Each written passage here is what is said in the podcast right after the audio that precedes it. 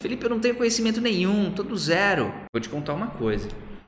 Eu, quando eu comecei, comecei na mesma situação. Sabe o que, eu fazia? Eu lia, lia muito artigo. Então tem uma base Cielo, tem várias bases aí de aprendizado. Eu lia muito sobre determinados assuntos e trazia uma experiência fantástica. Porque você conseguia ver problemas e você na própria dissertação, na própria tese, você tinha solução, o que era feito, né?